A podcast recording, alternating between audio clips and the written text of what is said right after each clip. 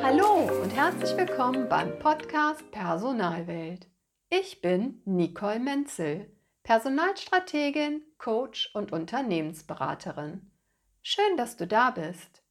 In meinem Podcast teile ich mit dir Informationen sowie Gedanken rund um die Themen Personal und persönliche Weiterentwicklung. Ich wünsche dir ganz viel Spaß, neue Inspirationen, dass du zufrieden deine eigenen Werte leben kannst und jede Menge Wohlfühlzeit. Alles Liebe und jetzt geht's los.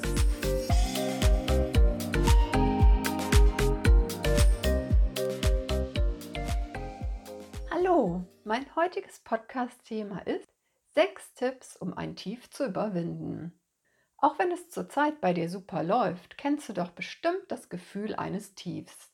Denn vermutlich ist es bei dir nicht immer nur steil bergauf gegangen. Auch wenn du auf einer hohen Frequenz schwingst, wirst du zwischen deinen Hochphasen auch mal Tiefs haben. Mal kleinere und mal größere. Doch da du deines Glückes Schmied bist, möchte ich dir in dieser Podcast-Folge gerne sechs Tipps mit auf deinen Weg geben, die mir immer sehr geholfen haben und sehr helfen. Oft hilft mir auch nur die Umsetzung von einem der folgenden Tipps, um mich wieder aus meinem Tief hochzuarbeiten. Spür einfach hinein, in welcher Situation sich was für dich richtig anfühlt. An dieser Stelle möchte ich aber darauf hinweisen, dass es hierbei nicht darum geht, um tiefe Depressionen zu bearbeiten. In solch einem Fall möchte ich dich bitten, dringend ärztliche Hilfe zu suchen. Aber nun zu meinen sechs Tipps zur Überwindung deines Tiefs. Der erste Tipp ist Dampf ablassen. Sprich mit jemandem über das, was dich bewegt und zurzeit beschäftigt. Oder lass einfach nur einen ganz lauten Brüll. Allerdings solltest du dafür außer Hörweite sein, zum Beispiel im Wald oder im Auto. Aber das befreit ungemein. Zum Dampfablassen ist es sehr hilfreich, zum Beispiel auch ein Gespräch bei einem Tässchen Tee mit einer guten Freundin oder einem guten Freund zu führen. Als Alternative kann natürlich auch abends an der Theke ein Bierchen getrunken werden, obwohl Alkohol keine Lösung ist. Dieses Gespräch kann auch per Telefon, Videoschaltung, FaceTime oder ähnlichem erfolgen.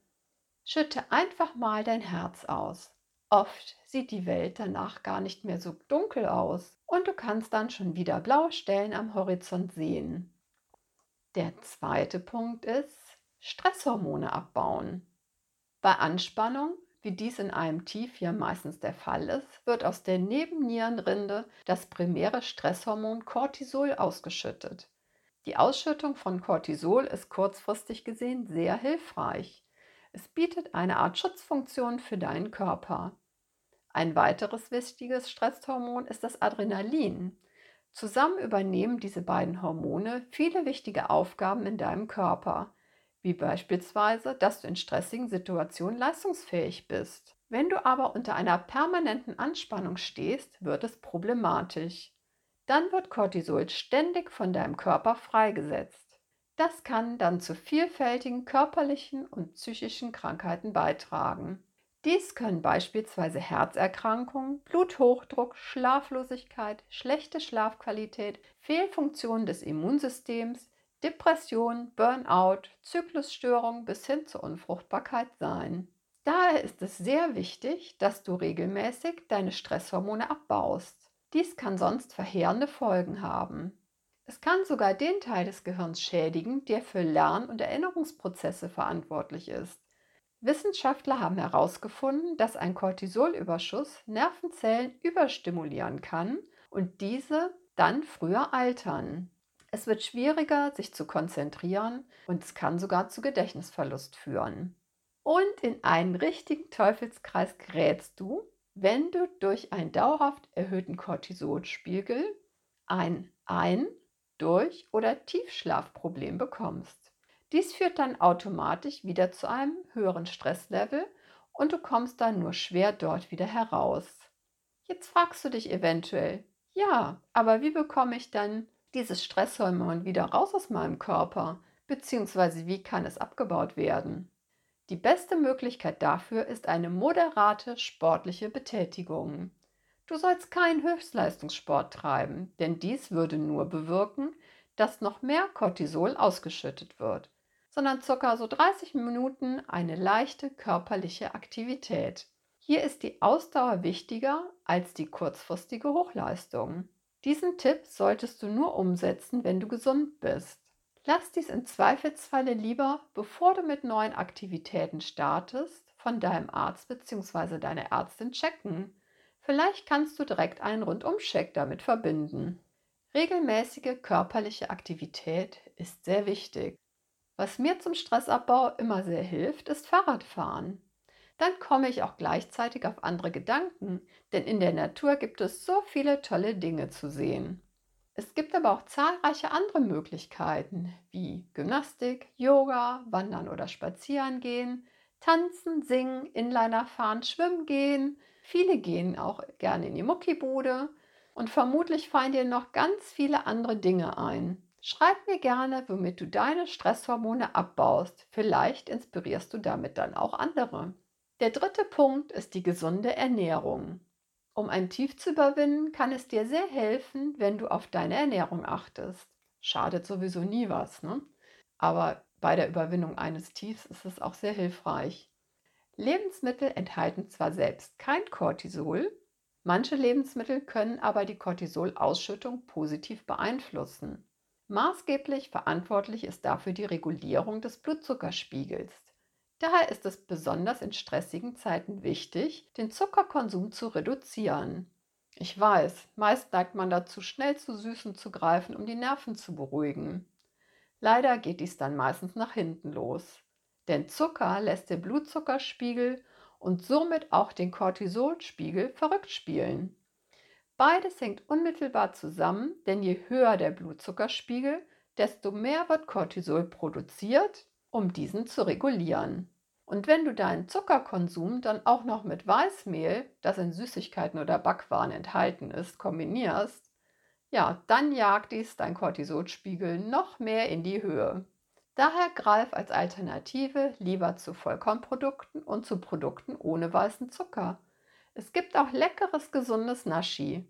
Und nicht nur Zucker und besonders Weizenmehl ist ungesund und erhöht deinen Cortisolenspiegel, sondern auch Koffein steigert die Produktion des Stresshormons extrem.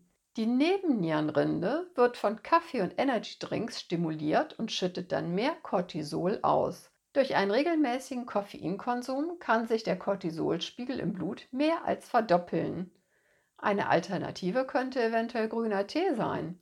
Der enthält nur circa ein Viertel des Koffeins, hat aber gleichzeitig eine entspannende Wirkung. Neben dem Zucker und dem Koffein sind ungesunde Fette der dritte große Faktor, der deinen Cortisolspiegel beeinflusst. Zum Beispiel frittierte Lebensmittel wie Pommes lassen den Cholesterinspiegel in die Höhe schießen. Und auch hier benötigt unser Körper Cortisol, um diesen zu regulieren. Hier lauern wieder einige langfristige gesundheitliche Gefahren wie Diabetes, Bluthochdruck, Depression, Akne, Osteoporose, Adipositas etc. Ja, es ist schon echt gemein, wo man doch in stressigen Phasen zu einem Griff zum Fastfood neigt. Aber mit genügend Bewegung und einer ausgewogenen Ernährung kannst du überschüssiges Cortisol ganz einfach wieder abbauen. Vierter Tipp. Meditieren bzw. eine gelebte Achtsamkeitspraxis.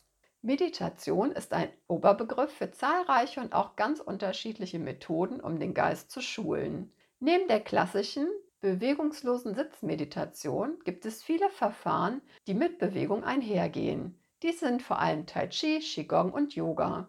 Für viele Menschen gibt es auch andere Hobbys, die meditative Auswirkungen haben. Dies kann zum Beispiel Angeln, Surfen oder Reiten sein.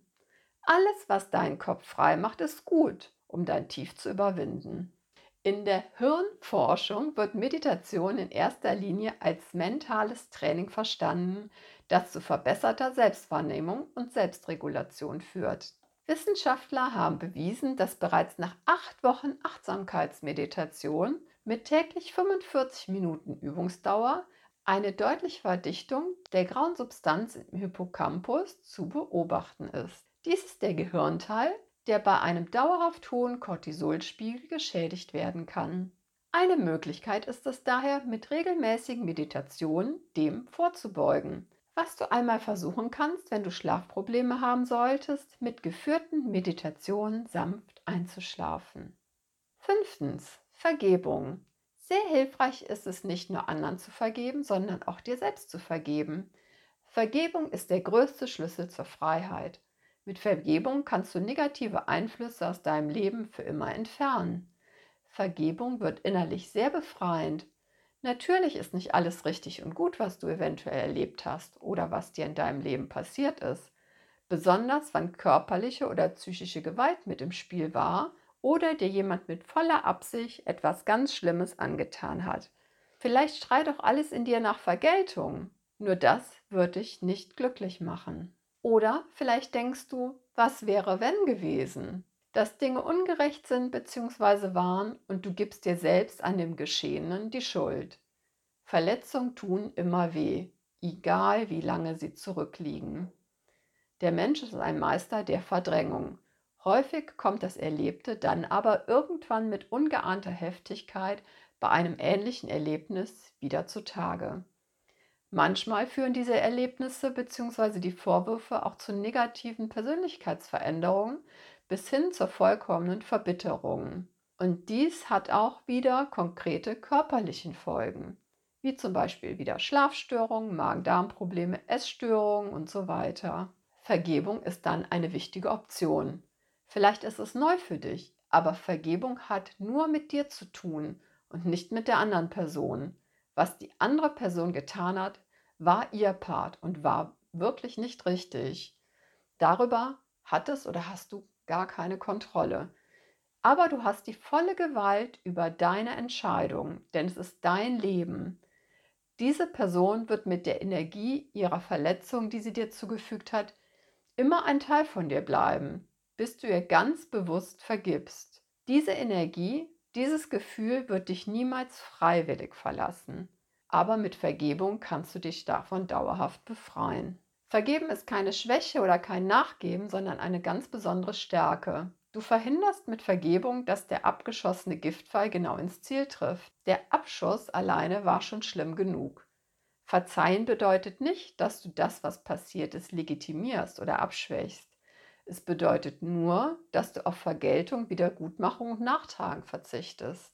Dies machst du aber nicht wegen der anderen Person, sondern nur wegen dir und darum, dass du wieder glücklich wirst.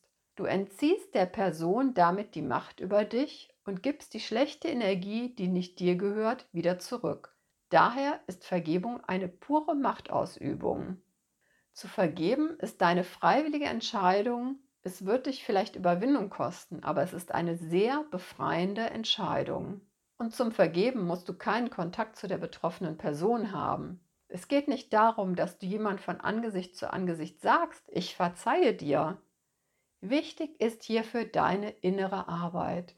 Es gibt dafür unterschiedliche Vergebungsrituale, wie beispielsweise Ho'oponopono. Bei Interesse findest du im Internet ganz viel darüber und über andere Vergebungsarbeit.